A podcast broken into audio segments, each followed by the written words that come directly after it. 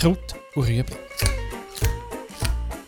Mit der Nachhaltigkeit ist es manchmal noch verwirrend, oder? Die einen sagen das, die anderen sagen dieses.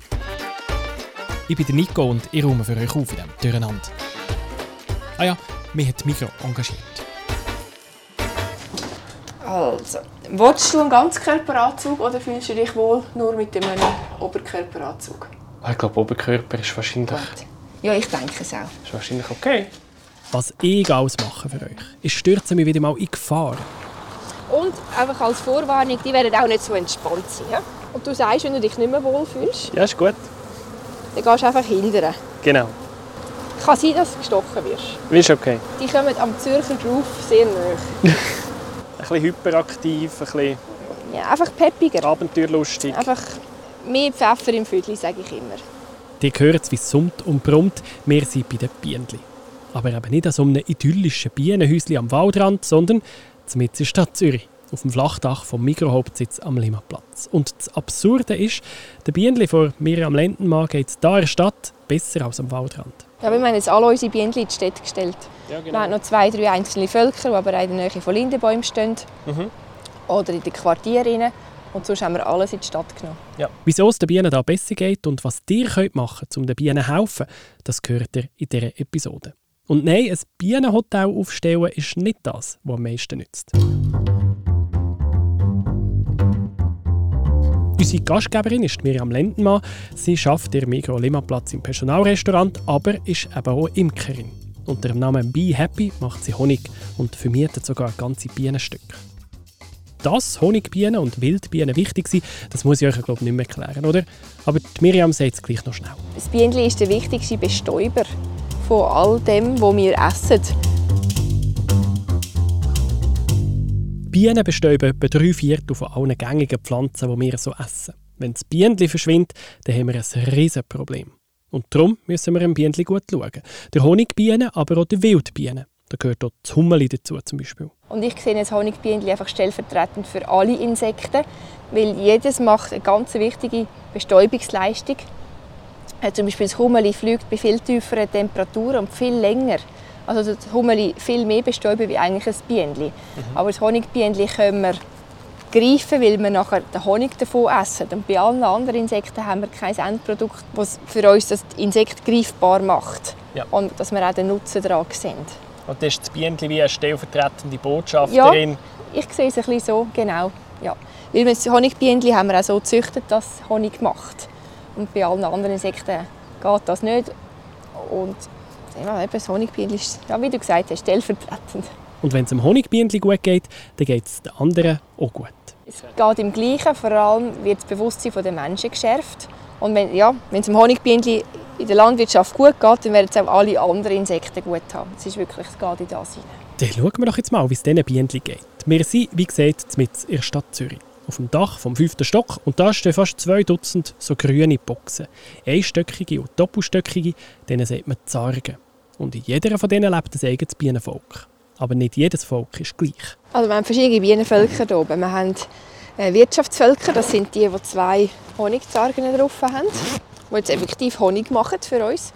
Und dann haben wir die kleineren, wo nur ähm, ein Zargen ist, das sind Jungvölker. Da haben wir sogenannte Ableger gemacht. Die einfach eine Wabe mit offener Brut übergetan haben und genug Bienen und die machen jetzt selber eine Königin. Das ist einfach ein junges Volk, das entsteht. Also da musst du gar nicht unbedingt eine rein tun, sondern die züchten sich Die- jetzt ja, ihre eigene Genau, Königin. die Ah. merken, sie haben keine und jetzt machen sie selber eine nachziehen. Fünf neue Völker hat Miriam so gestartet und wenn alles funktioniert, dann muss man bei denen jetzt schöne grosse Zellen in der Wabe sehen, wo eine Königin wächst. Wir machen die Zargen auf. Aber manchmal wird man als Imkerin halt auch enttäuscht. Also, das ist wirklich ein kleines Jungvolk. Da haben wir verdeckelte Brut, das sind jetzt ein bisschen wenig Bienen. Verdeckelt heisst, die Bienen haben zwar Zellen in ihrer Wabe mit einem Deckel drauf, wo drin neue Bienen wachsen, aber es kommt nie eine Königin. Das hat jetzt da nicht funktioniert. Es sind einfach zu wenig, dass sie es mögen wärmen Die Bienen tun mit ihrer Körperwärme den ganzen Bienenstock aufheizen, aber für das braucht es auch genug Bienen. Dann schauen wir nachher, schauen, was wir am gescheitsten machen. Dann wir einfach noch einmal einen Ableger machen, tendenziell. Okay. Das machen wir dem Fall nachher noch einmal. Jetzt tun wir da schon mal Futter drin. Aus einem grossen Kanister güdert Miriam jetzt eine durchsichtige, dickflüssige Masse in einen Behälter im Bienenstock hinein. Das ist Zucker. Das ist das Essen für die Bienen. Und es ist wichtig jetzt, vor allem als Jungvolk, dass sie genug Futter haben. Es sind nicht zu wenig Bienen drin, dass sie einfach Honig sammeln könnten. So unterstütze ich sie unterstützen, durch die Zufütterung. Dann machen wir den Kasten wieder zu und schauen das nächste Jungvolk an. Und da sieht es besser aus. Man hört es so schon ein bisschen, oder? Da läuft mehr. Ja, die haben jetzt, genau. Die haben jetzt aus ihrer offenen Brut haben sie Königin-Zellen gemacht. Das ist die da. Wow. Wie die lang ist. Die wisst ja, wie eine Bienenwabe aussieht. Das sind ein Haufen so sechseckige Zellen nebeneinander und eine normale Biene wächst in so einer Zelle drin. Aber eine Königin, die braucht mehr Platz. Darum haben Bienen eher eine viel grössere Zelle, eine längliche Zelle, auf der Wabe drauf gebaut. Und da haben sie Königin-Zellen gemacht. Da haben sie schöne. Schauen, da haben sie eine gemacht. Wie viele Zellen genau das sind, ist noch schwierig zu sehen, weil es hat einfach einen Teppich von wusselnden Bienen auf der ganzen Wabe drauf. Ich könnte das jetzt abschütteln, dann würde man besser sehen, wie viel das sie gemacht haben. Aber die Erschütterung ist nicht gut für die Ja, anwachsende natürlich. Königin. Darum mache ich das nicht, aber die haben mindestens vier gemacht. Aber Moment mal, wir brauchen doch nur eine Königin. Jedes Volk hat eine Königin, das weiß man. Und darum müsst ihr jetzt schnell weglosen, wenn ihr ein sanftes Gemüt habt. Weil die Natur, die ist manchmal grausam. Und die erste, die schlüpft, wird anfangen zu fiepen. Und äh, bevor sie schlüpft, wird sie fiepen. Und nachher, wenn sie geschlüpft ist, wird sie gehen und alle anderen abstechen, die noch sind. Weil es nur eine Königin gibt. Ja, die Natur kennt da kein Pardon. He? Ja, ist einfach die alte stärker. Ja. Und das ist ja gut, das ist ja richtig. Überhaupt ist Imker nichts für zarte Gemüter. Bienen können brutal sein. So gibt es auch Raubüberfälle im Bienenreich. Die Bienenstöcke hier auf dem Dach haben alle nur eine ganz kleine Öffnung vorne und das muss so sein. Das ist einfach, damit sie nicht so schnell ausgeräubert werden, nur einen kleinen Eingang müssen verteidigen besser geschützt sind. Wer Und käme dich räubern? Also die der Bär stärkeren ist nicht Völker. auf dem fünften Nein, nein, die stärkeren Völker. Die gehen zueinander, einander Ja. plagen. Ja, plagen.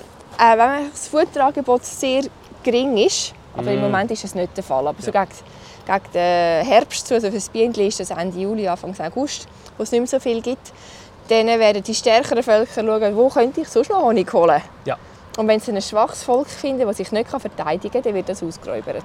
Wie ist es denn überhaupt mit dem Futterangebot? Das, eben, das denkt man so, ja, mitten Ja. in der Stadt Zürich. Ähm, wie kann das sein, dass es da Futter hat? Äh, wo, wo finden die ihr Zeug? Wir haben eine super Erfahrung gemacht. Und zwar in der Stadt haben wir eine riesige Biodiversität. Wo ist immer etwas verblüht. Zürich ist erstaunlicherweise eine ganz grüne Stadt auch. Unter anderem dank dem Guerilla-Gärtner, der überall Sämli verstreut hat über Jahre hinweg. Die Stadt lässt inzwischen auch sehr viele Beetchen stehen und einfach wachsen und auch ganz wichtig, die Pflanzen nachher versamen. Äh, Es gibt sehr viele Bäume in der Stadt, vor allem Kastanien und Linden, Ja. die ganz wichtig sind für alle Insekten bezüglich der Pollen und dem Nektar. Und dann hat es überall Gärtchen und Balkon und dort noch ein Plätzchen und überall wachsen Pflanzen und das ist sehr wichtig für die Bienen und auch alle anderen Insekten. Also wenn ich noch immer so ein Balkonbeetli habe, weißt, so, so Urban Ja. Gardening, ähm, hilft das? Ja, das hilft, ja. ja. Einfach wichtig, dass es sicher äh, bienenfreundliche Pflanzen sind. Was ist das? Alles, wo blüht, Mhm. wo, wo Nektar hat, aber auch Pollen hat. Ja. Äh, Das Schwierige ist bei den Wildbienen, sind solitär, das heisst mit einer Pflanze in einer Verbindung. Darum haben sie häufig auch einen Namen, der sich auf eine Pflanze bezieht. Und wenn es diese Pflanze nicht gibt, kann es auch das Wildbienen nicht geben. Darum ist es wichtig, dass man äh, eine grosse Bandbreite hat. Und wenn man in eine Gärtnerei geht, inzwischen sind alle Pflanzen mit bienenfreundlich betitelt, wo das auch sind. Ja. Ähm, Lavendel eignet sich gut, Rosmarin blüht auch schön. Wenn man sogar noch ein bisschen einen Nutzen dazu möchte haben als, als Gärtner. Wenn ihr also den Bienen wollt helfen Futter zu finden, dann legt ein schönes Beetchen an. Im Garten oder auf dem Balkon und lasst die Pflanzen blühen und lasst sie auch versamen, damit sie auch nächstes Jahr wieder kommen. Und das funktioniert in der Stadt eben überraschend gut, sagt Miriam. Überall hat es noch so ein bisschen etwas. Ja. Und es wird gut darauf geschaut, dass immer etwas blüht, schon nur einfach für unser menschliches Auge. Und ist ja auch für uns schön. Also eigentlich Ja. tut man, man, man dient gerade beiden. genau, es ist ja so. Die Stadt ist also besser als ihr Ruf. Und das Land? Ja, das Land ist schlechter, als man denkt. Schaut auf dem Land mal rundherum. Nichts als Natur. Wunderschön. Und es wächst so viel. Jetzt gerade ein Haufen Getreide zum Beispiel. Aber seht ihr irgendwo eine Blüte? Auf dem Land dort haben wir jetzt Rapsfelder, gehabt, bis vor etwa drei Wochen, Monat.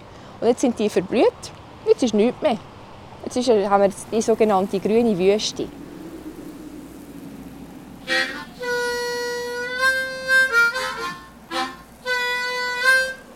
Es blüht gar ein nichts mehr.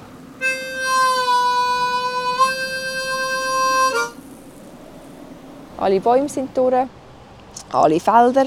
Jetzt kommen dann, wenn überhaupt, Sonnenblumen. Aber die sind mittlerweile auch so gezüchtet, dass sie möglichst grosse Kerne machen. Sprich, das Bienchen kommt mit der Zunge gar nicht zwischen diesen Kernen runter zum Nektar. Darum braucht es dringend Leute, die die Pflanzen blühen lassen. Und nicht nur das, die Insekten müssen auch noch Platz zum Nisten haben. Es gibt ja die Insektenhotels, die kennt ihr, die sind nicht verkehrt. Könnt ihr gerne eins aufhängen auf dem Balkon, aber wichtiger wäre etwas anderes. Von den Wildbienen 70% lebt im Boden und gar nicht in diesen Schilfröhrchen oder Mauern oder was auch immer drin. Also ist es auch wichtig, dass man den Boden sein lässt. Wenn man ein Stückchen sandigen Boden hat, hat es auch ganz viele Insekten drin oder Wildbienen. Also dass ich in meinem Garten nicht jeden Quadratmeter mega pflegen und entweder etwas ziehen oder einen Rasen habe, sondern dass ich einen Teil vom Garten in Ruhe lasse. Genau, dass man ein bisschen vom englischen Rasen wegkommt, einen Teil einfach stehen lässt, sein lässt, dann Ende Sommer einmal mäht und gut ist. Und das funktioniert übrigens auch auf dem Balkonbeetli. Das ist mega faszinierend, wenn man diesen Tierchen zuschauen kann, beim Nektar sammeln oder eben beim Nisten, während man auf dem Balkon zum Morgen sein Honigbrötchen isst.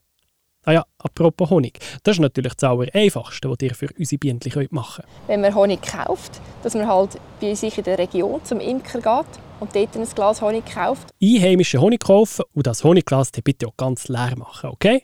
Ein Bienen schafft in seinem Leben maximal ein Teelöffel Honig zu sammeln. Ich laufe mal einen grossen Teil durch das Regal und schaue, wie viel Honig das dort steht, nur in einer Filiale. Mhm. Wie viele Bienen es braucht, um diese Leistung zu erzielen. Und wenn man ja, mit diesen Bienen schafft und die bewirtschaftet, dann wird man richtig dankbar dafür, für die Leistung, die die vollbringen. Weil der Honig ist einfach das Endprodukt. Aber die ganze Bestäubungsleistung, die sie gemacht haben, vor allem, das ist das, was uns Menschen am Leben erhalten. Mhm. Mhm. Weil wenn die Sachen nicht bestäubt werden, hätten wir nichts zu essen.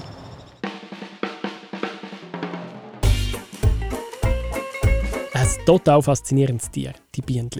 Manchmal zwar auch ein brutales. Und nachher, wenn sie geschlüpft ist, wird sie gehen und alle anderen abstechen, die noch sind, weil es nur eine Königin gibt. Ja, das ist halt hart, aber eine gute Königin die führt dann ihr Volk zum Erfolg.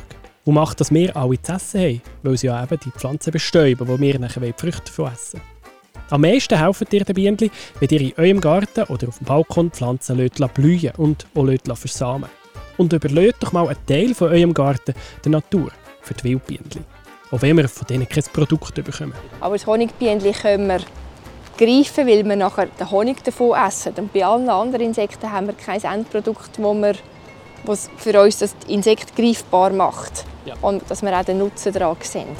Das Endprodukt das kauft ihr am besten lokal, direkt vom Imker. Oder kauft den Honig, der aus der Region draufsteht. Da kostet das Glas halt dem mal 15, 16 Franken. Ja, das ist so. Aber ich finde, es ist es wert, wenn man sich überlegt, was für Arbeit dahinter steckt. An einem Teelöffel hat das Bienenli sein ganzes Leben lang geschafft.